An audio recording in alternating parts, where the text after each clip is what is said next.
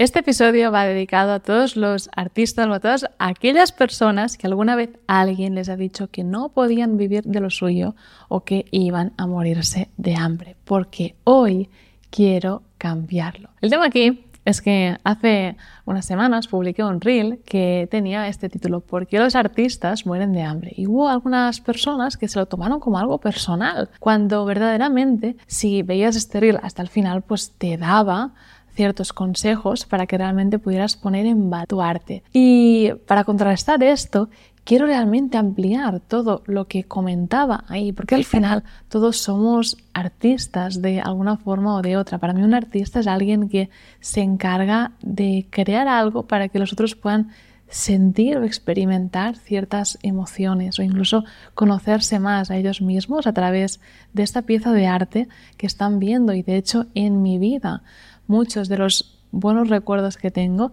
están acompañados o rodeados de arte, ya sea por una experiencia musical que alguien creó, ya sea pues por un ambiente tal vez en un hotel en el que me, vi inmersa y me pude relajar muchísimo. Hay innumerables experiencias. Y por eso hoy mi intención es darte una fórmula que aplica tanto si eres artista como también si vendes otras cosas para que puedas llegar antes a vivir de lo que amas. Soy Ana Raventós y te doy la bienvenida al podcast de Marketing Energético.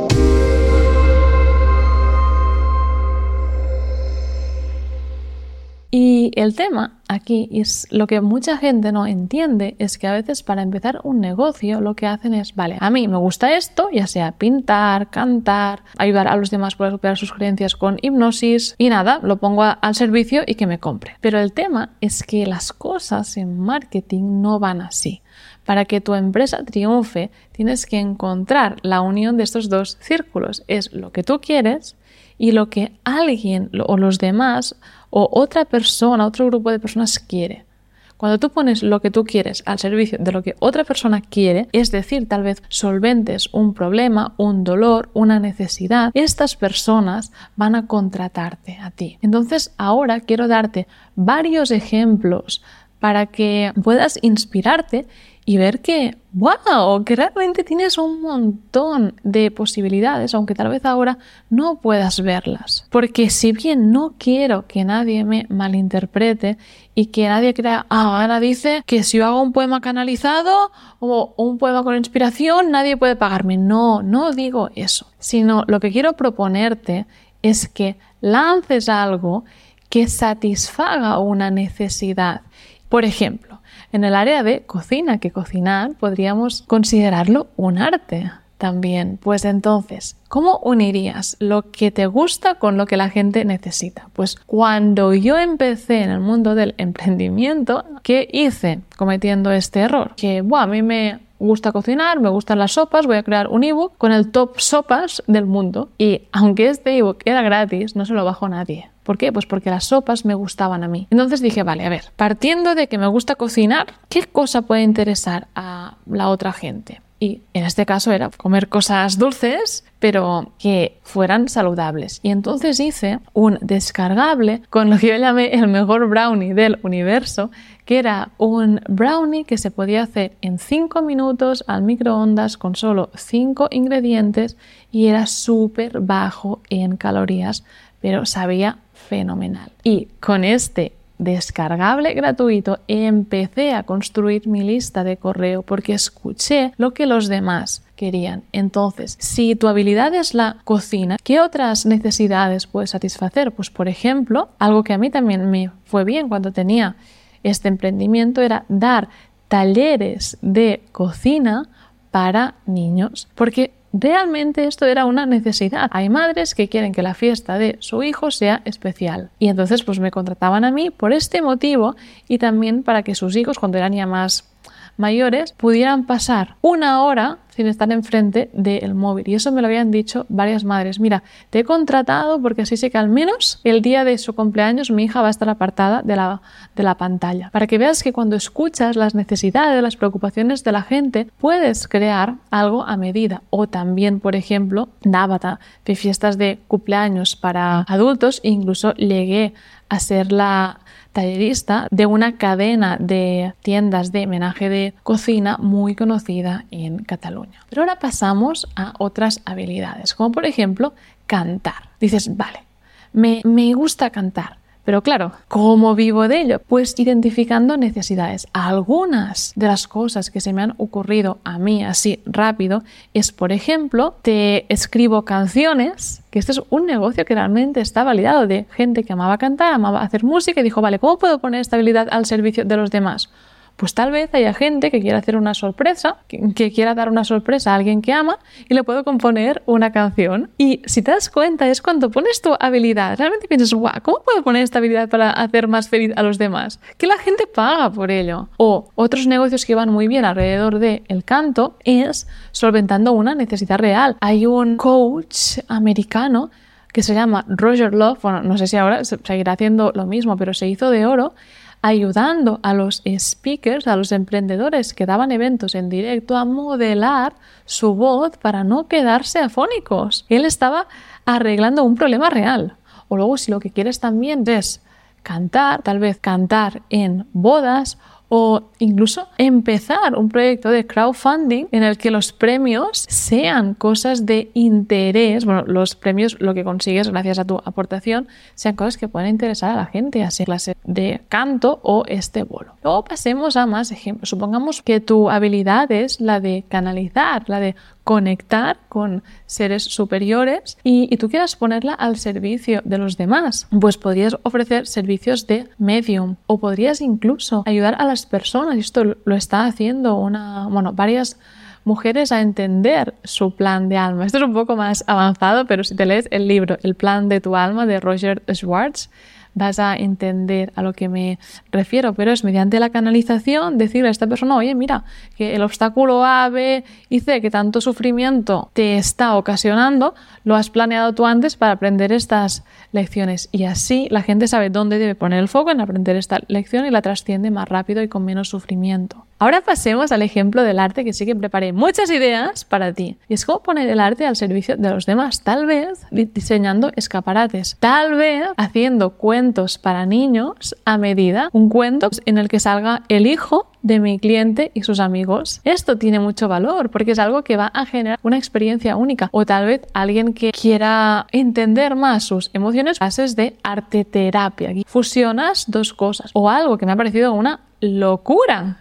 que es gente que realmente quiere desestresarse, le gusta pintar, pero dice, madre mía, me ha quedado pues, un churro, ¿no? Cuando intento pintar. Pues ahora me están saliendo muchos anuncios de una cosa que han llamado pintar con números y te mandan ya cuadros con los números y el color que le debes poner y luego pues te queda una obra de arte y es una forma de pintar guiada o por ejemplo organizando eventos para sociabilizar otra necesidad, como los típicos que seguro que has visto porque se han hecho virales de arte y vino. O, por ejemplo, podrías crear también murales para habitaciones infantiles. O, guau, este, que lo tengo aquí, estaba mirando ahora el listado para no olvidarme de algo, suelos de resina. Esto es una locura. Me salió un anuncio hace unos meses también de alguien en Latinoamérica que te vendía las ventajas de personalizar tu casa con suelos de resina y ellos tanto te proveían el servicio como te vendían el curso online para que te lo hicieras tú mismo. Y la verdad es que era alucinante los resultados que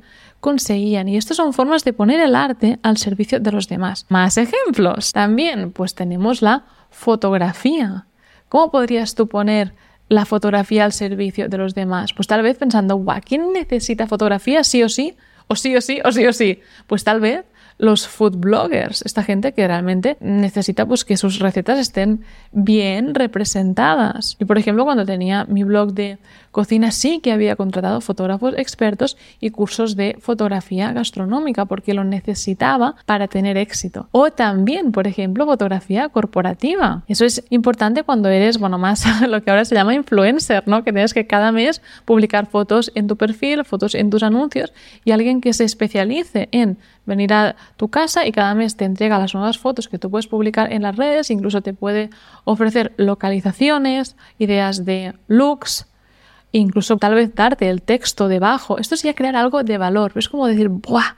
Cómo con lo que sé puedo crear valor a los demás. Yo pagaría por eso, sin duda. Sea como sea, tal vez ahora alguien está aquí en actitud reactiva y dice, ya Ana, pero es que no es tan fácil, es que construir esto que has dicho no es de un día para otro, es que montar una empresa no es de un día para otro, es construir una trayectoria, es realmente comprometerse en que tú vas a seguir desarrollando esta habilidad porque tienes esa fe de que cuanto más bueno seas en algo, más van a pagar los otros por esta habilidad y también puedes comprometerte en aprender a poner esta habilidad a la venta y al servicio de los demás, porque tener un negocio en la tierra implica aprender de marketing, aprender de ventas y aprender de contabilidad. Y si tú pretendes forrarte sin aprender la teoría, es como decir, sí, voy a ganar un partido de fútbol cuando no te has aprendido las reglas. Es muy difícil, por no decir casi imposible. Entonces, por eso siempre digo a las personas, ¿cuánto de dispuesto estás o cuánto de comprometido estás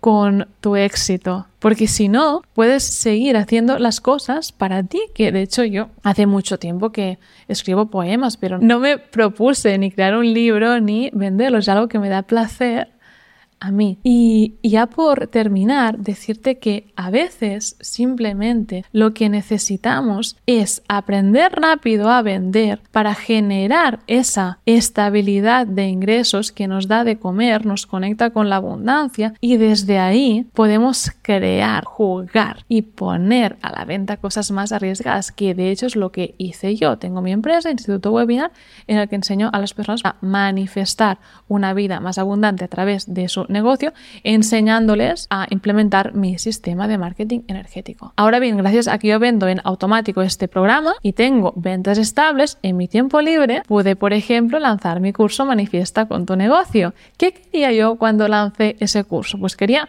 enseñar las técnicas energéticas que me habían cambiado la vida, pero como marketer dije, vale, ¿qué quiere la gente? ¿Qué quiere la gente? Quiere manifestar pues le voy a llamar y fue así, manifiesta con tu negocio, porque la gente quería manifestar y luego cuando entras en mi curso son técnicas energéticas que tú puedes aplicar en tu vida personal, en tus hijos, en tu pareja, en tu trabajo, en todo. Pero le di ese marketing pensando en lo que la gente quería y lo mismo ocurrió con Eres tu guía. ¿Qué quería hacer yo? ¿Qué me divertía? ¿Qué me emocionaba? Pues las cartas de oráculo me encantan. De hecho es que siempre que grabo el podcast las tengo aquí.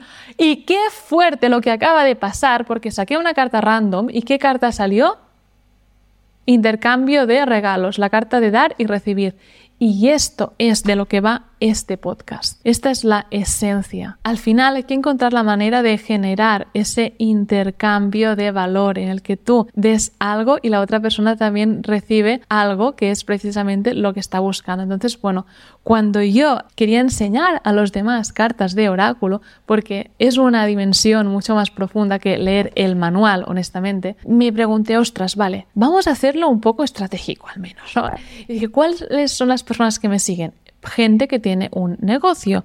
¿Cuál es el problema de la gente que tiene un negocio? Pues que le cuesta decidir, pues que a veces su pareja no emprende, sus amigas son empleadas y no tiene con quién contrastar las decisiones y sufre pues cartas de oráculo para conectar con tu intuición. Entonces crea un curso de cartas de oráculo para ayudar a tomar decisiones alineadas. Y es encontrando ese punto en común en lo que tú quieres y lo que el otro quiere que hay el negocio y realmente se da la prosperidad. Porque como digo siempre, cuando tú compras algo, no lo compras porque te guste gastar, lo compras porque piensas que esta cosa te va a aportar cierto valor, te va a transformar, te va a expandir o va a mejorar tu vida. Por eso, si tú quieres que alguien te compre a ti, párate a pensar cómo ofrecerle ese valor, porque al final es eso lo que nos mueve a desembolsar dinero. Y si te gustaría que te acompañase a ver cómo convertir eso que tienes dentro en algo rentable, te dejo aquí debajo un formulario en el que puedes aplicar para trabajar conmigo y para que te guíe en este camino del emprendimiento desde el empoderamiento, desde la intuición y ¿por qué no decirlo desde la estrategia? Nada más por hoy, te deseo paz, amor y abundancia y nos vemos en una semana.